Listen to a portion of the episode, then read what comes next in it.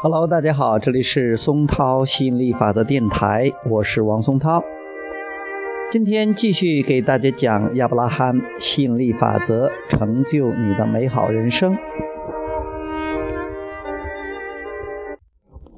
如何避免陈旧的习惯和信念产生的影响？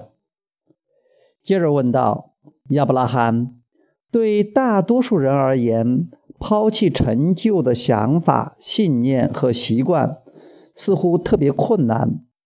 可不可以为我们提供一句积极的自我暗示，帮助我们排除过去的经历和信念所产生的影响？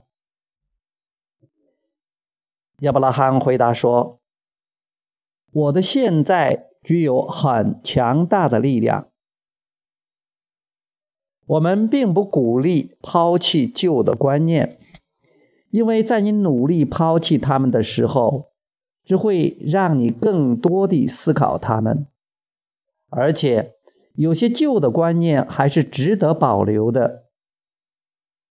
只要你清醒地引导自己的想法。”并且做出你想要良好感觉的决定就可以了。